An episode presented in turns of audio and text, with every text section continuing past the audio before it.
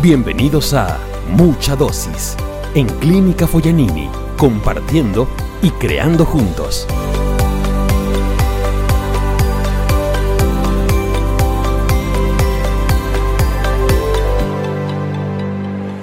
Querida Gladys, qué gusto empezar con vos el primer podcast de la Clínica Foyanini. Este, este podcast es un conversar con las personas de la clínica para poder juntos ir descubriendo ¿no? las historias de la clínica y compartir con las personas de, la organización, pero también compartir hacia afuera lo que significa ser parte de una clínica.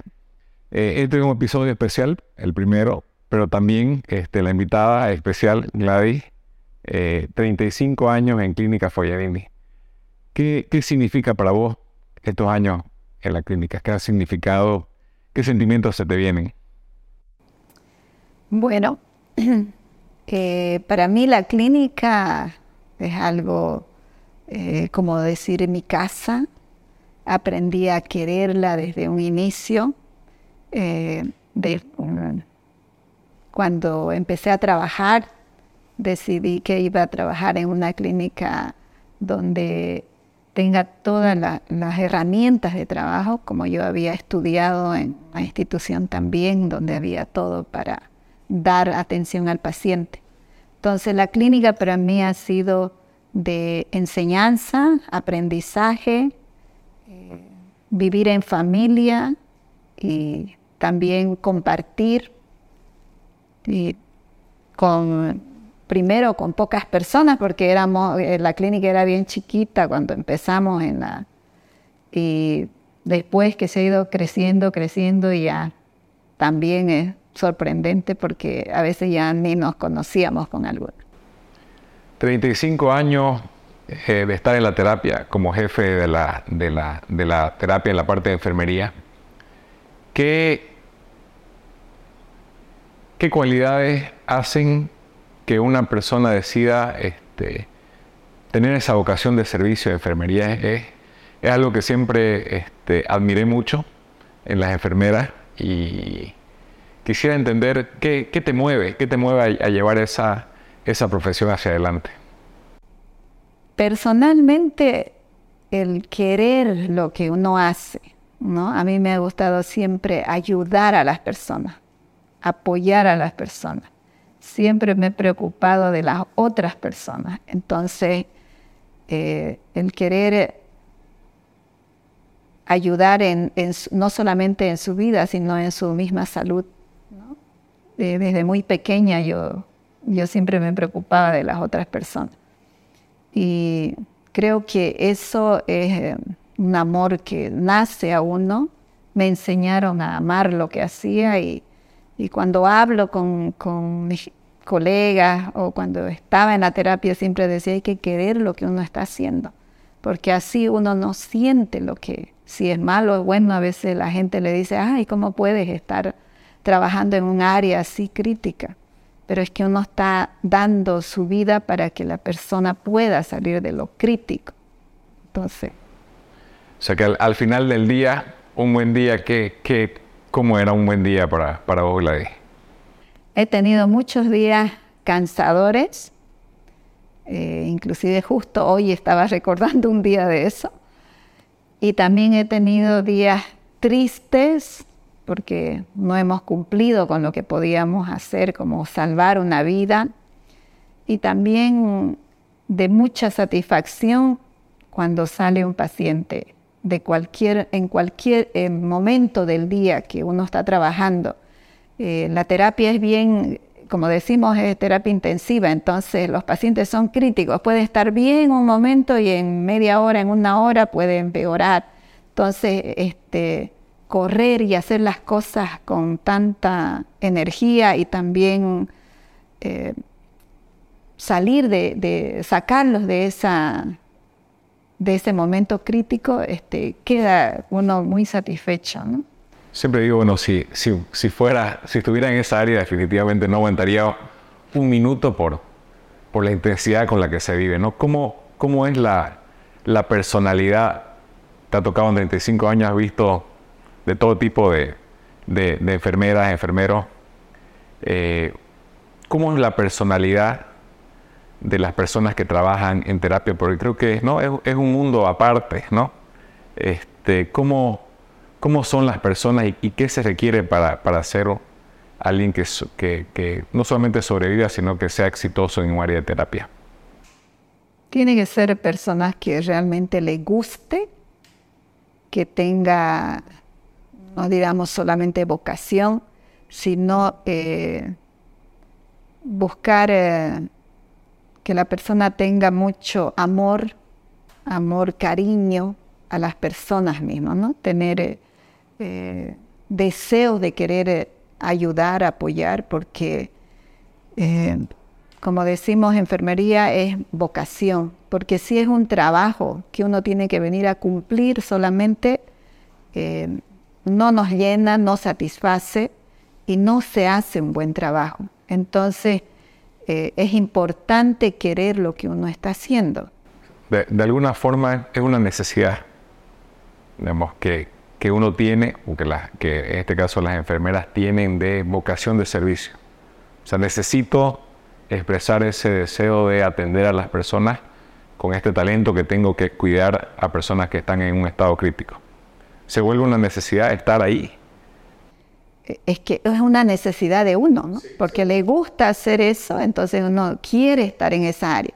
No es lo mismo como atender a otro paciente que está más tranquilo, que está cómodo, pero que necesita también atención. Entonces eh, uno no se siente con la, eh, con la misma, no sé si capacidad o... Eh, las personas que trabajamos en terapia queremos más acción, queremos más... Eh, ¿Hay una adrenalina cuando, cuando pasan situaciones? Bueno, la emergencia es, ¿no? Adrenalina y son atenciones más cortas, quizás después es un poco más tranquilo. En la terapia es más continuo.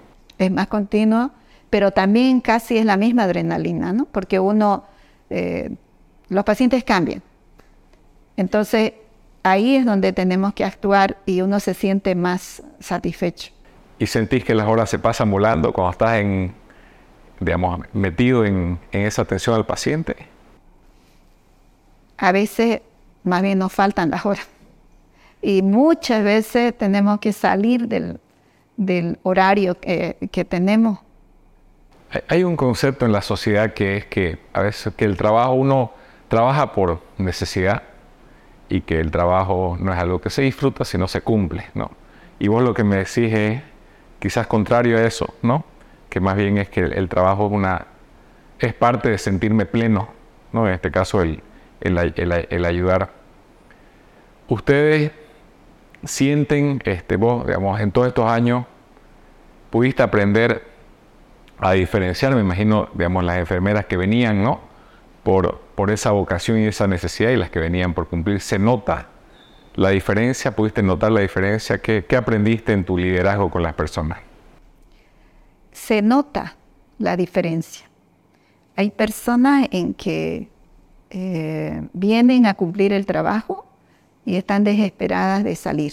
Tienen, hacen su trabajo, no es que no hacen su trabajo, pero se desesperan en, en salir. Entonces como que están pendientes del tiempo. Y llega el momento en que tienen que salir y no les interesa este, si están dejando eh, incompleto. Por ejemplo, tenemos pacientes, bueno, tenemos personal que puede haber tenido un problema y no puede llegar temprano. O que se ha enfermado y, y tenemos que pedirle a una persona que se quede. Entonces, cuando uno realmente quiere apoyar, busca la forma. Es cierto que muchas veces no se puede, pero en general uno se esfuerza para poder eh, apoyar a la otra colega, porque no nos olvidemos que estamos atendiendo pacientes, personas, eh, y, no, dependen de ellos y no dependen de nosotros. Entonces, hay personas que no lo toman en cuenta eso y deciden irse y decir, no puedo, tengo que irme y tengo que irme, ¿no? Entonces no dan la posibilidad siquiera de esperar un poco y cumplir o ayudar. Es importante destacar que, eh, bueno, Gladys, decidiste, ¿no? Eh, dar un cambio en, tu vida y renunciaste ¿no? a, seguir en la, a seguir en la clínica y justamente eh, creo que también como conversamos cuando hicimos el, pequeño acto de despedida, que ahora vamos a hacer un acto a nivel global de la clínica, eh, que creo que eh, es increíble cuando las personas, este, cuando toda una organización ¿no? te, te pide que te quedes, este, pero obviamente es una decisión personal, lo gratificante que, que significa saber que, que en tu lugar te aprecian, te quieren, ¿no? Este, tu compañero. ¿Qué, qué pensás que es lo que, lo que sembraste en la clínica y, lo, de lo que más te, te, sentís orgullosa? De que yo no soy indispensable. Siempre he dicho eso. Que yo creo que nadie es indispensable y en especial yo, yo no me siento indispensable. Porque siempre he dado lo que yo sabía, lo que yo sé, lo que, lo que creía que podía dar, a lo más que he podido, porque aprendí que todo lo que uno deja es para beneficio de ellos y satisfacción para uno. De nada me sirve llevarme lo que, no enseñar y llevarme solo lo, lo, aprendido en mi cabeza y, y, que nadie más sepa, ¿no? Entonces, ¿Llega un momento en tu vida donde vos te, diste cuenta de, la importancia de enseñar? ¿O eso desde el día uno que fuiste jefa de, enfermería en terapia en la clínica, como también en, otros, en otros hospitales? ¿Eso lo tuviste desde el primer momento o fue algo que fuiste aprendiendo sobre la importancia de enseñar? A mí me gustaba enseñar, pero enseñar más, digamos, directamente, no en aulas así. He sido docente pero me he dado cuenta que me gusta más enseñar en el lugar. Sí. Y aprendí de a poco, pero sobre todo a mí me recuerda de que mi primer jefe en terapia que yo tuve me decía, aquí todos tienen que aprender. Y los jefes, todos tienen que enseñar. Entonces tienes que enseñar, no puedes quedarte callada o mirar o llamar la atención solamente, es enseñar y enseñar. Y creo que eso es muy importante porque todos necesitamos aprender y si estamos, si hay gente nueva, mucho más. Cuando llegaste a la clínica hace 35 años, ahora, eh, toda esta evolución personal ¿Qué cambios sentís que fueron los más grandes de que empezaste ahora de forma personal? ¿Y qué, qué momentos fueron los que quizás hicieron un clic en, decir, quizás no voy por acá, quizás voy por este camino? ¿Cómo, cómo sentiste esos cambios, Gladys? cuando ingresé a la clínica, como toda persona nueva o profesional, ya tenía años de experiencia en trabajar en área de salud, pero en la terapia era muy poco. Entonces eh, trabajé eh, con temor primero al ingreso, ¿no? Ver quiénes eran, con quiénes se trabajaba, no conocía mucho a los médicos y bueno, con el temor de, de que tengan desconfianza de uno, entonces, pero pasa el tiempo y uno poco a poco va mostrando su trabajo y la gente lo va, va también eh, apreciando y confiando en uno y ya las actividades se hacen más y más, ¿no? Eh, luego eh, teníamos tiempitos de capacitación con los mismos médicos y uno los va conociendo, qué es lo que ellos ven.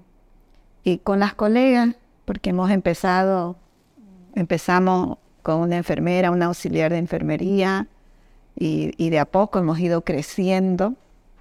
Y lo bueno que siempre agradecí y siempre tenía el apoyo, digamos, de, la, de los dueños, donde uno les hacía notar que se necesitaba y fuimos cambiando. Y también eso me ayudó mucho a, a, crecer. Me, imagino que hay muchos momentos donde uno dice, este, sabes que esto no es para mí. No, esto es muy difícil, este, dan ganas de tirar la toalla, de quizás rendirse. Este, y son los momentos que uno se curte, ¿no? ¿Tuviste momentos difíciles, duros en la terapia donde, donde, donde decía, no sé, si voy a poder? En la cuestión de, personal, por ejemplo, como jefa, a veces uno tiene que lidiar con las personas, los caracteres. Eh, hay personas muy fuertes y, uno tiene que aprender. Entonces yo aprendí a poder lidiar con ese personal. Eh, me ha costado, he tenido que pedir a veces ayuda para ver cómo trabajar en eso. Y cuando hemos tenido pacientes graves también, cuando uno está desesperado de qué vamos a hacer, cómo vamos a hacer, entonces también ahí muchas veces uno dice, ¿será que vale la pena volver o, qué hacer? Pero esa eh, la, fortaleza interna de lo que escucho este, siempre estuvo ahí. Sí. O sea, eso es como un distintivo de, de, de Gladys. Siempre. Es que eran cosas que, como le digo a mí, a mí la terapia me gustaba. Que quizá ha sido eso que me ha mantenido tantos años aquí en la clínica, ¿no? Porque estaba en el área que a mí me gustaba. ¿Vos pensás que de ese rol de, jefa que, que tenías en la terapia, lo más difícil era la relación con las personas? Lo que entiendo a veces, y es algo que uno escucha en el área de salud, mi trabajo me encanta, este, la parte técnica de atender pacientes me encanta, pero a veces lo que no sé es cómo manejar las relaciones. ¿Vos pensás que eso ha sido de, lo más difícil, quizás chocando con ciertas personalidades, ¿no? O, no poder lograr este, eh, que las personas o el equipo quizás no vea las cosas como, como, como, como vos querías. ¿Eso es lo más difícil en tu área o, o no? Eh, sí, un poco. Ah, yo creo que es bastante difícil cuando, cuando no hay ese apoyo de las compañeras, ¿no? Pero cada uno jala para su lado. Es. Y hemos tenido ocasiones, por ejemplo, que necesitamos ayuda en, otra área, perdón, y uno pide al personal que le, que le colabore, porque no es a uno, ¿no? sino es al paciente y a la institución donde uno está trabajando. Y al equipo. Y entre todos. Es. Entonces le dice, no, a mí no me gusta esa área, yo nunca he trabajado y, no lo voy a, no lo puedo hacer. Entonces, este, ahí tenía que yo hablar con más calma y a veces con fuerza. En muchas ocasiones me ha costado y he tenido que levantar un poquito la voz, decir, bueno, yo he estudiado en la misma escuela que vos, sé lo que he aprendido, y también sé lo que no me ha gustado y he tenido que a, trabajar en esas áreas. Entonces no es, eh, no es para toda la vida que vas a trabajar, vas a trabajar un día, dos días, es una ayuda. Entonces aprende uno a, lidiar, ¿no? Pero cuesta. Cuando, cuando empezaste a escuchar en la clínica, ¿no? Estábamos haciendo cambios organizacionales, que siempre, creo que siempre hemos estado haciendo cambios organizacionales en la clínica y creo que ha sido un constante el cambio, ¿no? Este, siempre intentando eh, mejorar, atender mejor al paciente. Pero en este último ciclo, ¿no? De, enfocarnos más en, en las relaciones, eh, en mejorar el, el ambiente para todas las personas que trabajan en la clínica. Y en este cambio, en este proceso de, se hablaba de, no, de no tener jefe, ¿no? Eh, Contame inicialmente cómo, cómo lo sentiste de, forma, de forma sincera. ¿Qué, qué, cómo te sonó eso? Bueno, a mí los cambios me gustan. Me cuesta, pero me gustan, porque sé que es una forma de superación, de mejorar. Pero me sentía, como decir, decir eh, expectante, ¿no? ¿Será que se puede lograr? Cuando decimos siempre que que no, no puedo decir solo enfermería. Decimos más, los bolivianos siempre dependemos de otra persona que esté detrás de nosotros arriándonos y ¿será que lo vamos a poder lograr? Y yo he estado muy expectante, he estado siempre preocupada. Este... Pero en, lo personal, había, había algo que te hacía una, un sentido, decir, que hay algo aquí que hace sentido el de, el de el no, que no hayan jefe. Había algo que te, que te llamaba la atención, decía, o sea, tenías la duda de decir, realmente eso en Bolivia se puede, ¿no? Este, eso en el área de salud se puede, Pero había algo dentro tuyo que, que te hacía algún sentido. Eh, por eso, más que todo, algo expectante, ver qué va a pasar, ¿no? Como diciendo, a ver, veremos. Veamos. veamos. De, de, adelantarnos, veamos qué pasa. Eso. ¿Y cómo voy a poderlo afrontar yo mientras estoy acá? ¿No? Eh, ¿De qué manera vamos a poder hacer? Pero eh, yo siempre pensé en que yo como no soy indispensable, la gente se puede manejar. Yo creo que aquí en terapia puede, puede. ¿Por qué? Porque todo el mundo sabe lo que debe hacer. ¿No? Claro, tenés un equipo maduro, ¿no? Este, de personas que, que están comprometidas. Eh, pero aún así este, hacen cosas increíbles, ¿no? En terapia el, trabajo de enfermería es increíble. Y a su vez este, seguíamos pensando, obviamente que es un cambio cultural de que alguien nos tenía que decir qué hacer para que lo hagamos. ¿no? Y ahí algo que te pregunté en algún momento, te decía, cuando vos perseguís a las personas para que hagan algo, ¿te funciona o no? ¿No? Este, y vos me decías que no funciona. No. Lo que funciona es cuando, cuando las personas entienden, obviamente hay que enseñarles, si no saben hacer algo técnico, tenés que enseñarles, pero una vez que lo entienden el porqué de las cosas, ya no tenés que seguir persiguiendo porque ya las personas entendieron. ¿no? Porque en general los temas que vos perseguías antes, era obviamente el orden, ¿no? Este, el cumplimiento de los protocolos, eh, el seguimiento este, estricto, porque obviamente estás hablando de la salud de los pacientes, o sea, la responsabilidad que se tiene es gigante. Pero en este periodo de la clínica donde, donde fuimos yendo hacia lo que llamamos este, prácticas más vanguardistas de lo que es este, el tema organizacional, pudiste ir viendo que quizás esa forma de, enseñar y que las personas entiendan podría funcionar mejor que quizás, como decías vos en algún momento, el hablar más fuerte, ¿no? el, imponer la autoridad versus que se entienda y que el equipo quiera hacer algo. Creo que cuando ah, hay momentos en que uno necesita hablar fuerte, eh, especialmente cuando estamos casi al mismo nivel, digamos. Entonces, este, pero hay momentos también en que hay personas que no, que no quieren entender, que no quieren hacer. Entonces, no sé cómo podría, podríamos llegar a que, a que ellas puedan seguir, digamos, el trabajo sin que alguien esté no controlando, sino haciendo notar, ¿no?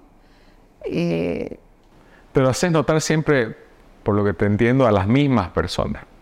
Ah, creo que sí. creo que sí.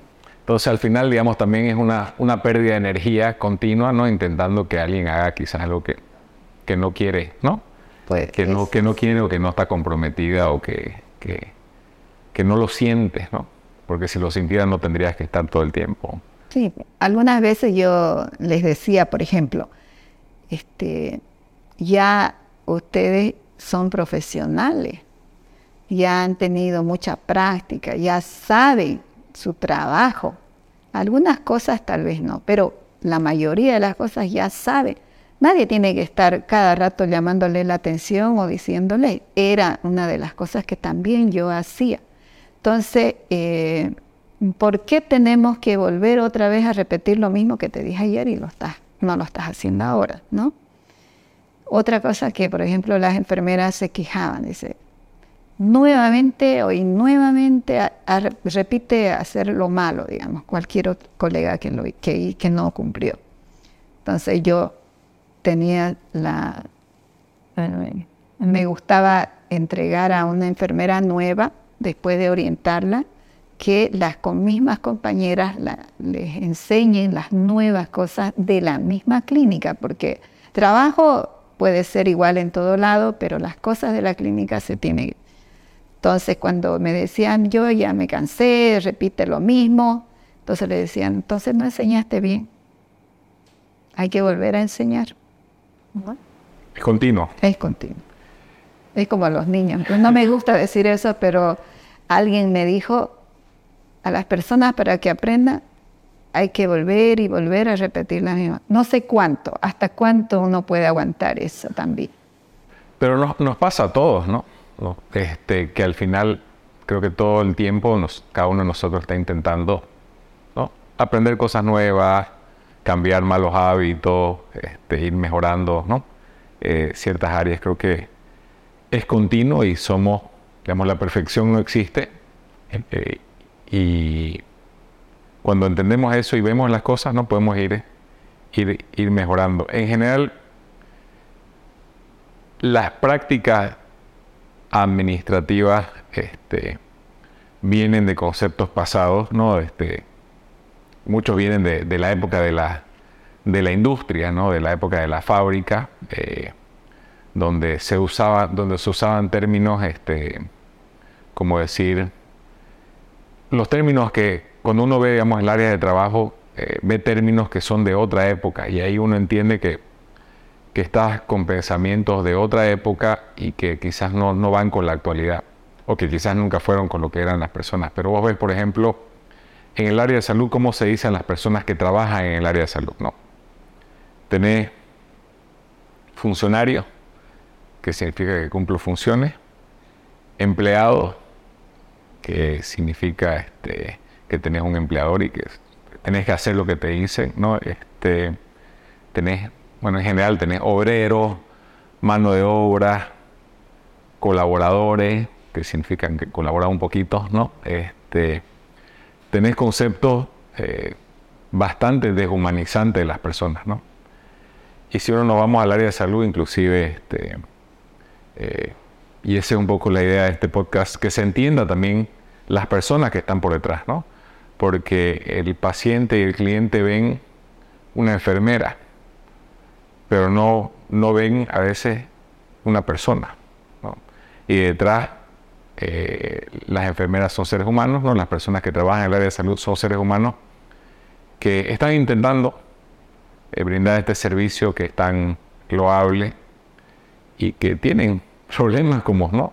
como todas las personas. Este, ¿Vos, vos ves eso, eh, que en, lugares de salud a veces se ve a las personas quizás como, como si fuéramos robots, ¿no? Este, o, quizás deshumanizantes y no se ve a la persona que está detrás.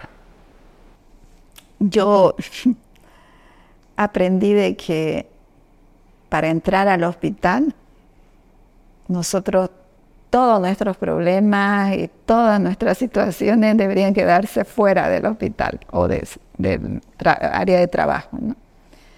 Entonces, a veces uno no, no piensa en eso, personalmente digo esto, ¿no?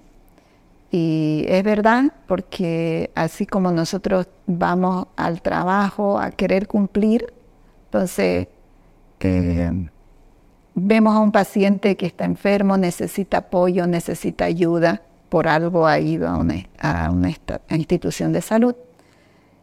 Eh, el paciente tampoco piensa en la otra persona, piensa en su dolor, en sus problemas, entonces eh, yo creo que, no lo ve como persona mismo, ¿no? sino que es alguien que le está ayudando y bueno, tiene que cumplir con ese trabajo que hay. O yo creo que en esta en esta etapa este, de la clínica, y creo que en general para todas las empresas, uno tiene ciertas ideas que vienen del pasado y este, es importante analizarlas y ver si generan eh, bienestar o si generan malestar.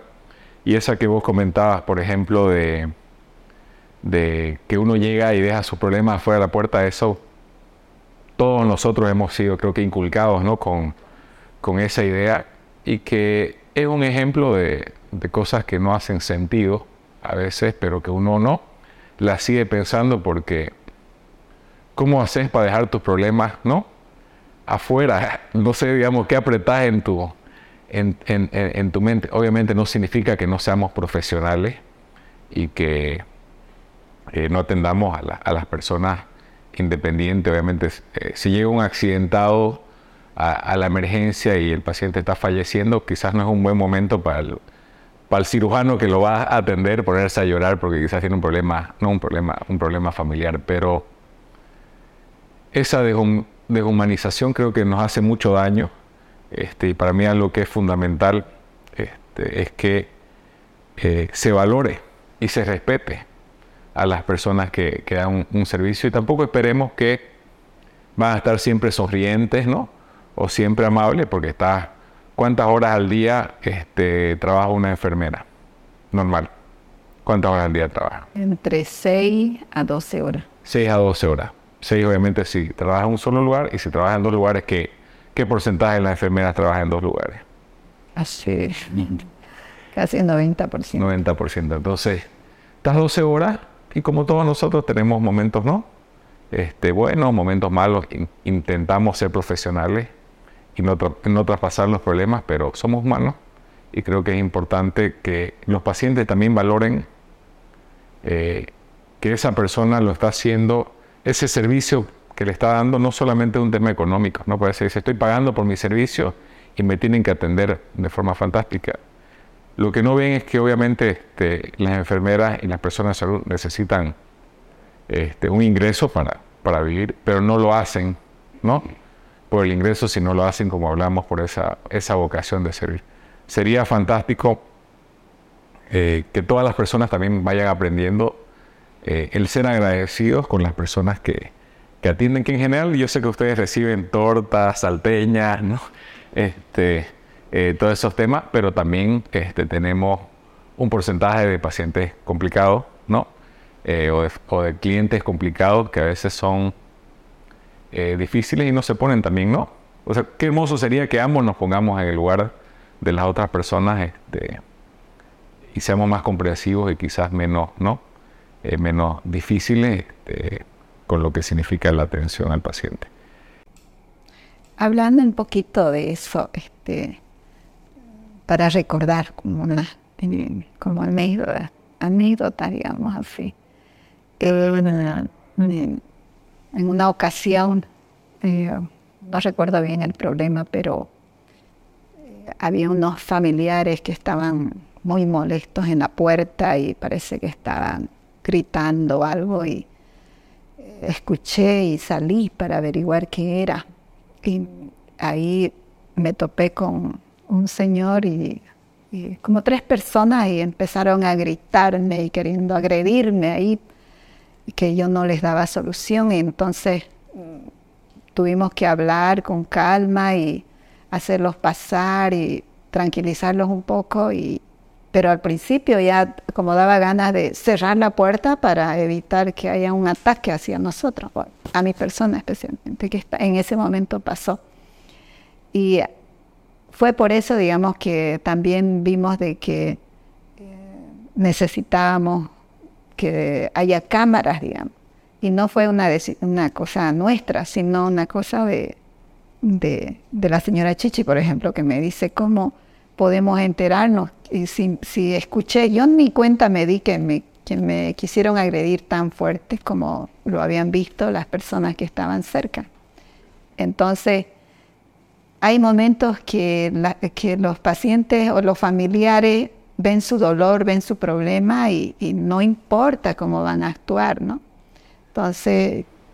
Sí, pero eso es parte este, de, del mundo tan loco, ¿no? con el cual, con el cual vivimos, que, que estamos tan deshumanizados que a la persona que nos está sirviendo, ¿no? Este, queremos agredirla porque quizás, que sé que es extremo, que sucede una vez, este, quizás al año a alguna persona algún tipo de agresión, pero sucede, ¿no? Este, donde en vez de agradecer a las personas que nos sirven, las maltratamos, ¿no? Porque sucede también que a ustedes les ha tocado vivir este, ese tipo de, de, situaciones. Creo que sí, en general, este, y quizás en la terapia es extremo por la dificultad la que, digamos, la que está pasando la familia. también tenés el otro espectro de personas que en toda la dificultad son fantásticas, ¿no? Este, y, y agradecido. Agradecida. Y yo digo, y tenés pacientes que, que quizás están momento, pasando un momento difícil y hacen chistes y hacen bromas, ¿no? E intenta que, que la situación sea más fácil. ¿Qué en lo personal, ¿qué, ¿qué, aprendiste? Y creo que con eso a nivel de, de tiempo podemos ir cerrando esta, esta hermosa conversación, Gladys. ¿Qué aprendiste en lo humano este, viendo, digamos, esa, ese momento que, que a todos nos, nos, puede pasar, o, quizás nos va a pasar de, estar en, etapas de salud difíciles, ¿no? ¿Qué, viste sobre la mentalidad, sobre la familia, sobre el cariño? Este, ¿Cómo ayuda, perjudica a los pacientes que están en la terapia? ¿Qué, qué pudiste ver en, en, estos 35 años en la terapia? Eh, la terapia Perdón. La terapia es un área eh, que se ve de todo, ¿no?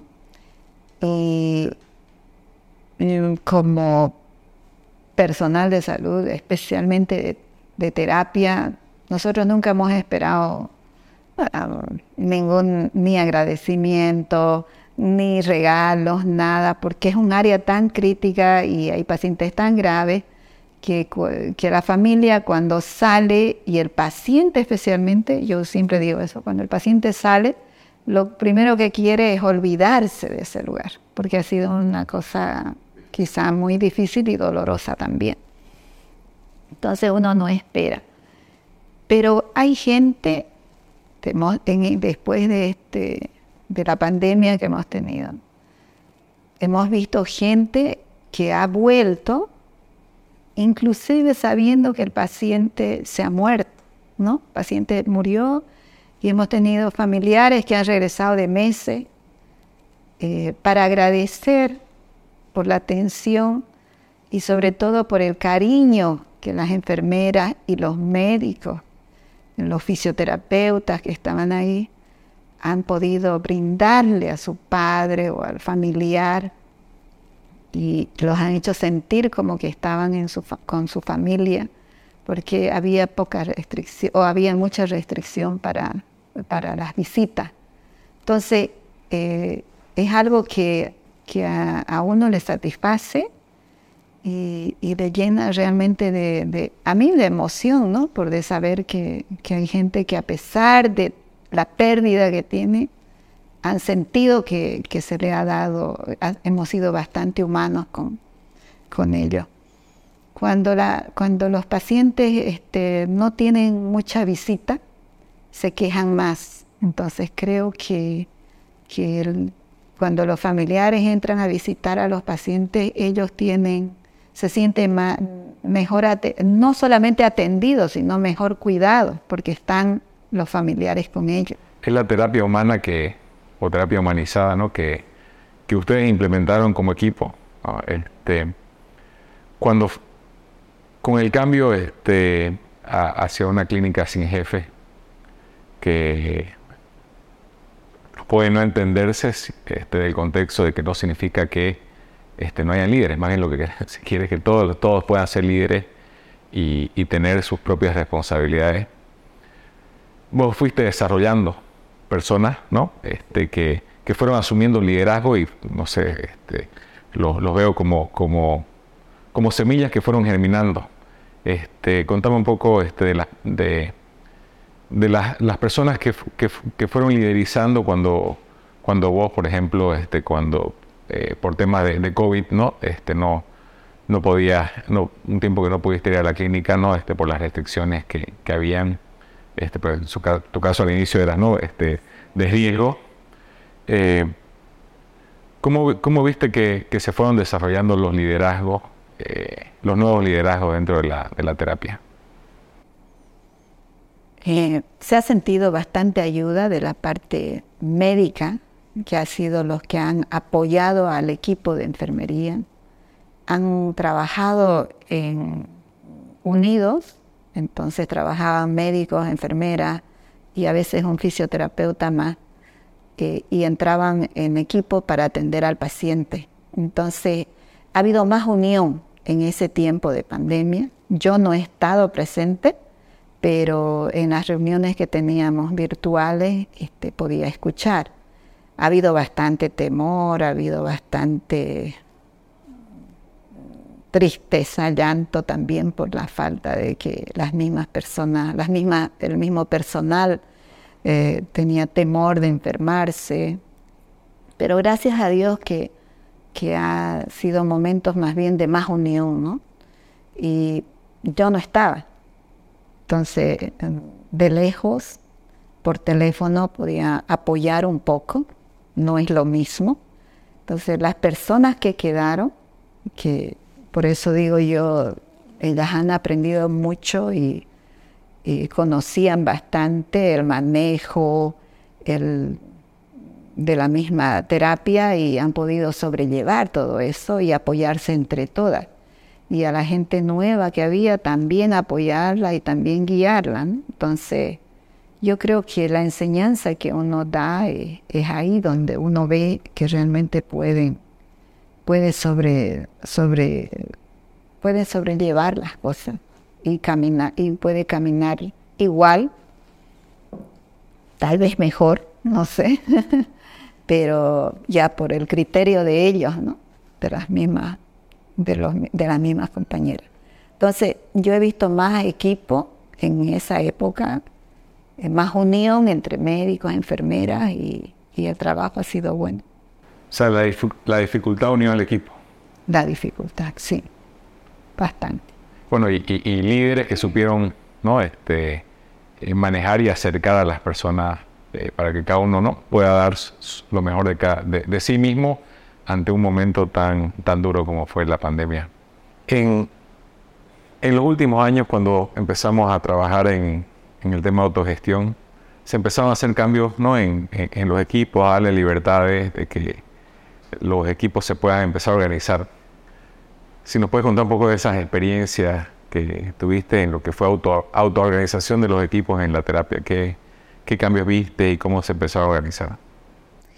Bueno, nosotros normalmente teníamos reuniones mensuales eh, con todo el equipo de enfermería y bueno, algunas veces se invitaba a los médicos cuando había algunas necesidades de, cambio o o de mejoramiento o de intereses propios de los médicos que querían que nosotros sepamos. Pero en general era más de enfermería. Y como ya nos anunciaron ese cambio, entonces empezamos nosotros a, bueno, yo empecé a incentivar en que teníamos que hacer ese cambio, ¿no? Que vamos ya trabajando en la forma de de no depender de nadie ni esperar que estén sobre nosotros y tratar de que cada uno diga lo que, lo que realmente este, necesita decir, cambiar y tratamos de que en grupo algunas cosas podamos ir cambiando de acuerdo a, lo que se veía en el trabajo, ¿no?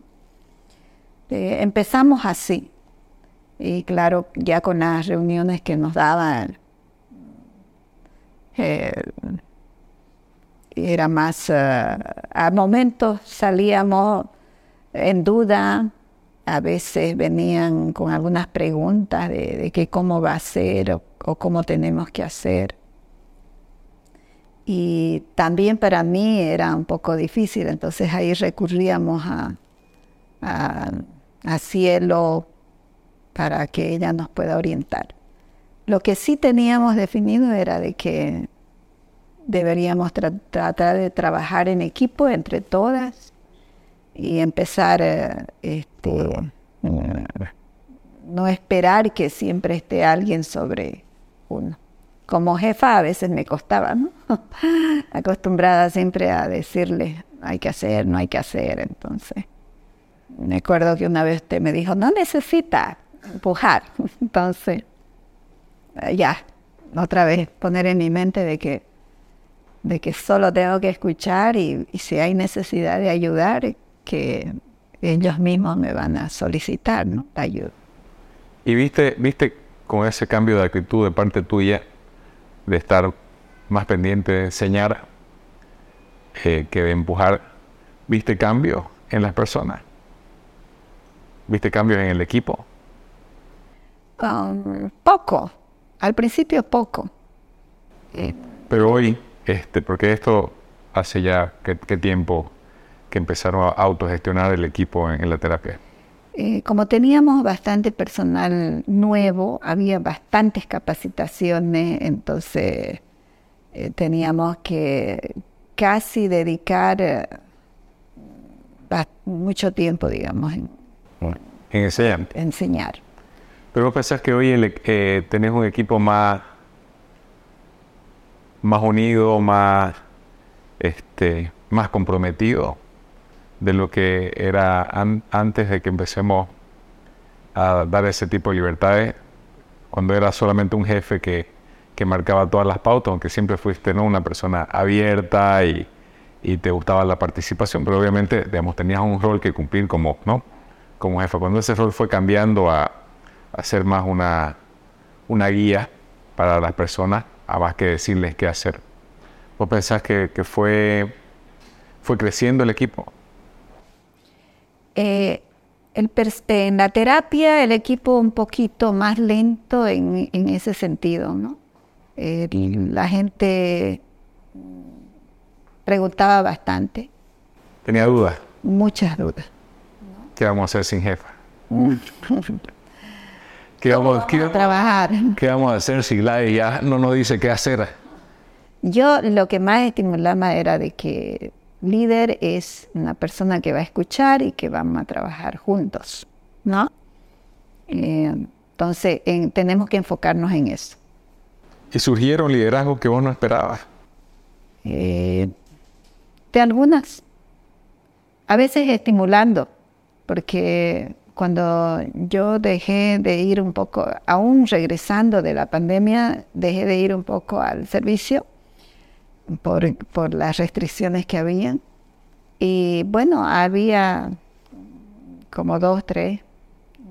Que fueron, asumiendo eso, eso, esa, esa, responsabilidad. Sí. Y yo por eso decía de que, de que podía esto funcionar bastante bien, ¿no? Entonces, yo creo que toma tiempo. Y esa es mi esperanza de que con el tiempo la gente vaya. A veces cuando uno no sabe bien, no quiere actuar y es más indecisa. Pero, volvés a, a la esencia de, de todo esto, ¿no? Cómo estamos tan condicionados a esperar que nos digan qué hacer, ¿no? Que inclusive cuando estás hablando de una filosofía de que eh, cada persona sea responsable y vea y actúe, este, también querés que te digan cómo hacer, ¿no?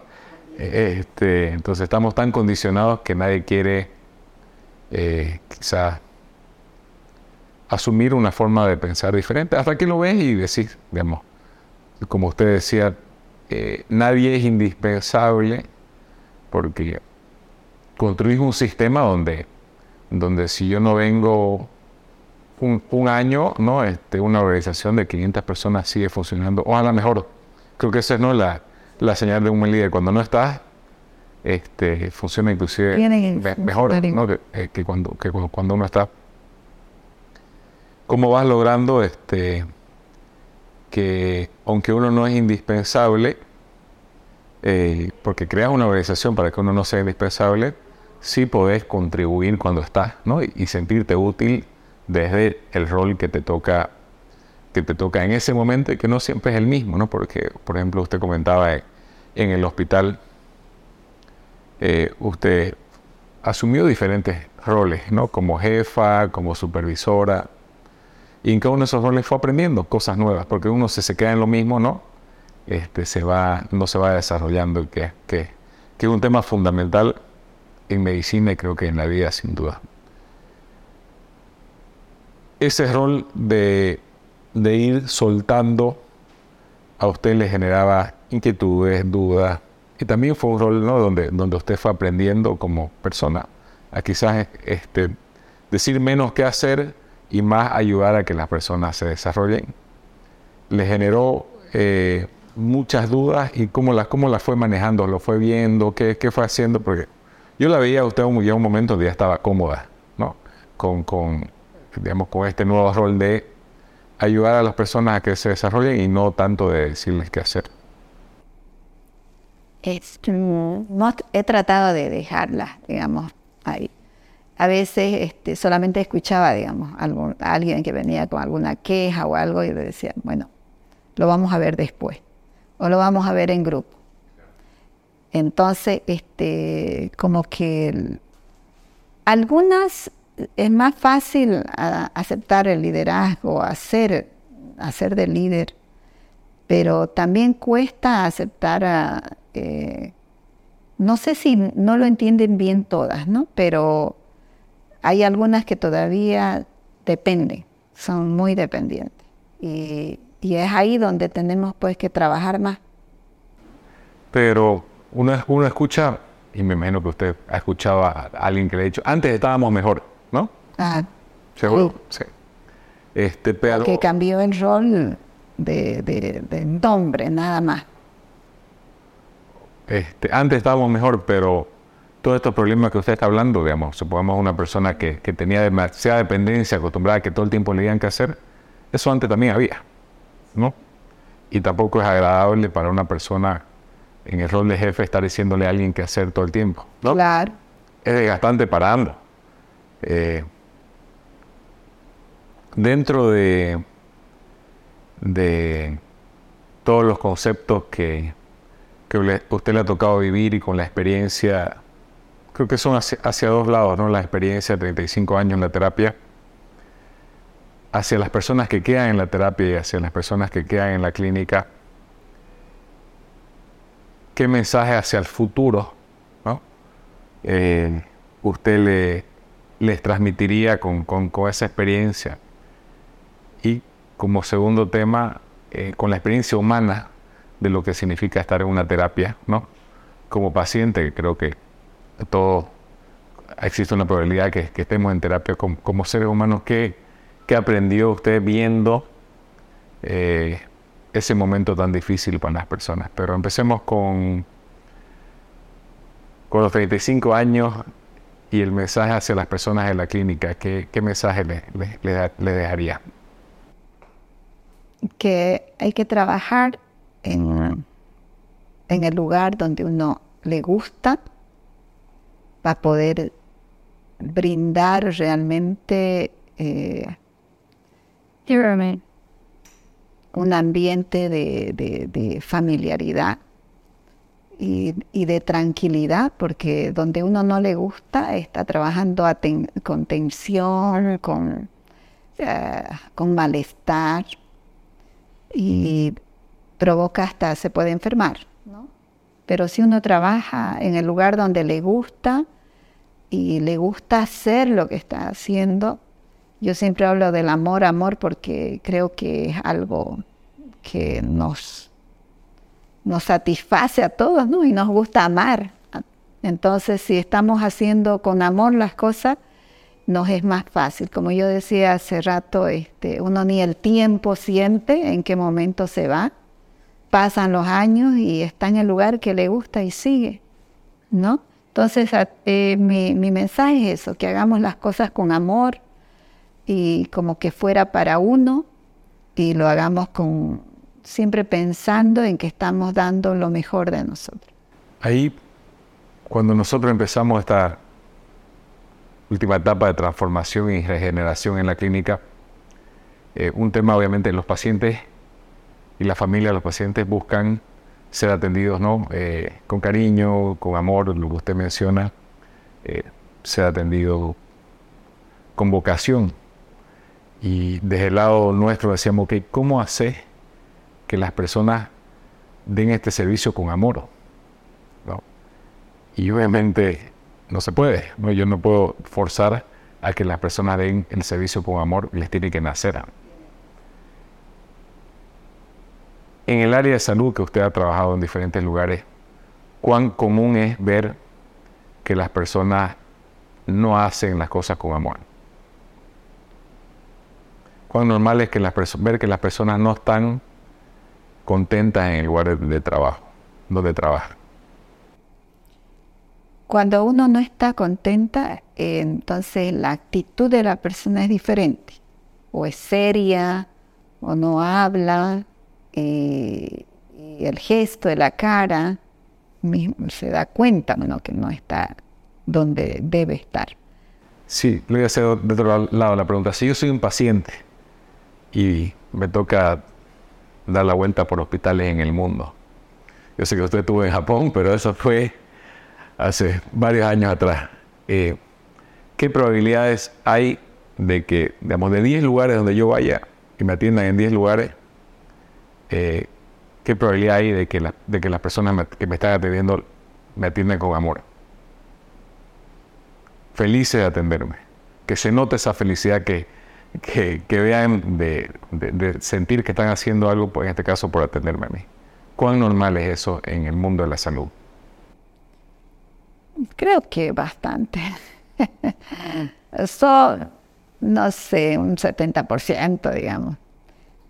Yo creo que he visto inclusive en lugares así donde hay mucho trabajo, personas bien alegres atendiendo, haciendo chistes. Existen. Sí. Pero yo creo que si uno se atiende, este, eh, la probabilidad que te atienda así con amor no, no siempre es tan alta, es justamente por eso. Es muy demostrativo, pero digamos en la forma de hablar. El paciente quiere que le demuestren el amor.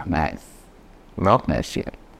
Este, en, esta, en esta forma justamente, y por eso eh, la libertad es desde, la, la filosofía y de la clínica y de la generación, la libertad es el primer paso, ¿no?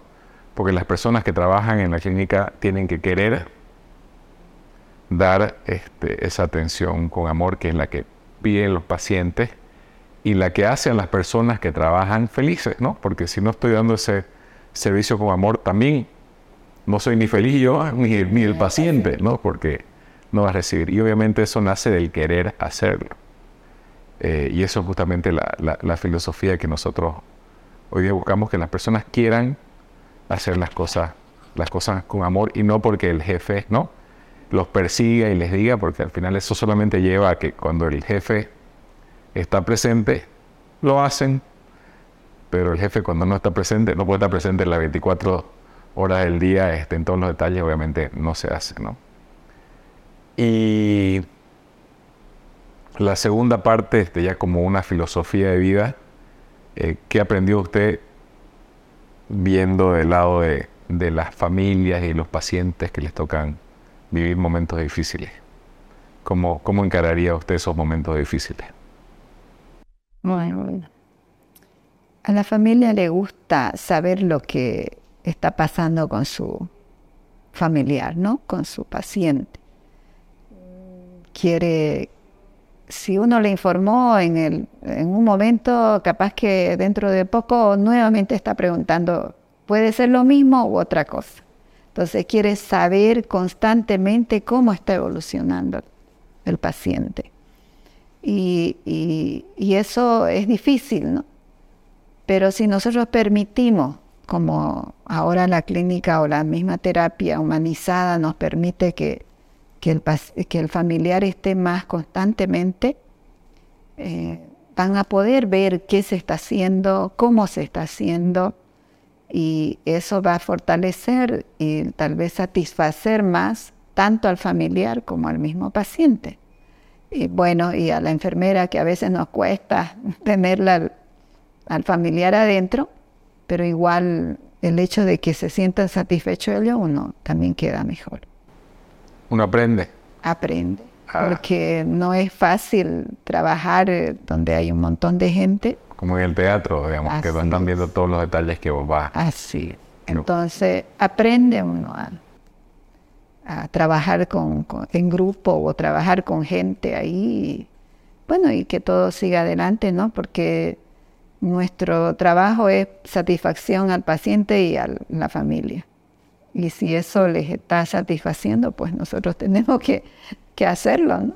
Y yo creo que eso ¿Qué es lo que nos, lo que nos gustaría eh, vivir cuando nos toca ser pacientes, no? Porque cuando nos toca ser pacientes, nos encantaría estar cerca de nuestros familiares. en los momentos difíciles. Porque también con lo que hablamos, inclusive eh, pensando en la misma muerte, no pensamos quedarnos solitos para morir, ¿no? Siempre queremos que alguien esté a nuestro lado, por lo menos acariciándonos o velándonos, aunque sea. Entonces, si nosotros los tenemos solo a los pacientes, a veces muchas horas los tenemos solo. Eh, son momentos en que más bien piensan en tal vez en más cosas malas que buenas. Siempre escuché, pero no, obviamente ustedes lo han vivido de forma directa, eh, que las personas cuando están en sus momentos finales de, vida, eh, quizás el, mayor remordimiento es no haber vivido ¿no? una vida plena o no haberse animado a hacer ciertas cosas. ¿A usted le tocó, les ha tocado vivir ese tipo de situaciones cercanas con los familiares, con los pacientes? Eh, ¿Qué ven esos momentos donde el paciente está entre la vida y la muerte? Generalmente los pacientes no los podemos ver mucho porque como son críticos o están entubados o no se comunica. Pero podemos ver en la familia, ¿no? Que, quiere estar cerca, que no quiere salir, eh, que, y ahí es donde nos ponen dilema nosotros cuando están adentro y saben que el paciente ya no va a vivir pero aún así insisten y quieren que, que podamos atenderlos, ¿no? Y podamos sacarlo de esa, de esa situación. Pero eh, si la familia está constantemente con ellos, los, los, pacientes, los familiares, que es lo que yo veo, se sienten más tranquilos, ¿no? Entonces, es la terapia humanizada que ahora está en boga y, creo que es algo muy bueno. Debemos tratar de implementar en todos lados. Y la clínica al hacer esto realmente es una gran ayuda para los familiares. Cuando ustedes están, están tan cerca de la, de la vida y de la muerte, ¿no? Este, continuamente, te hace cuestionarte más tu, tu inmortalidad, ¿no? Tu, tu vida cotidiana o, es algo como que uno lo, separa? O sea, te, hace estar más pendiente de, lo frágil que somos o de lo frágil, que es la vida o, no? Personalmente, no. Es como que su trabajo y usted está ahí y después ya. Y que bueno, nos va a tocar cualquier rato, igual. puede haber un accidente o puede haber cualquier cosa, entonces sabemos que es tan frágil y que nos va a tocar a cualquier, en cualquier momento. ¿Te hace valorar más la, vida, la salud, los momentos? Claro que sí, eso sí. Hace, uno ve la situación que tiene el paciente y uno analiza y dice, bueno, e inclusive nos hace cambiar de vida ¿no? a mucho.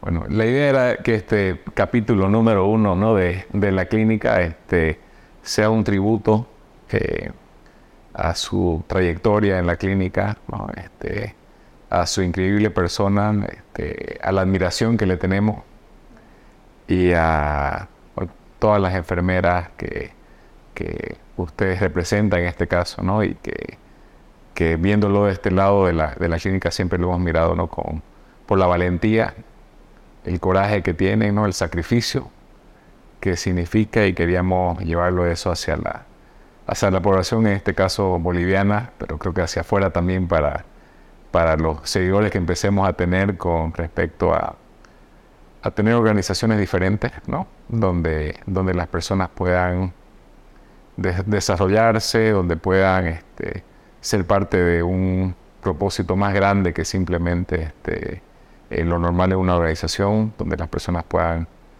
ser felices de estar cumpliendo lo que, como usted decía, ese amor, ¿no? Y bueno, eso es lo que queríamos transmitir y ha sido un privilegio que nos acompañe en este primer capítulo, Gladys.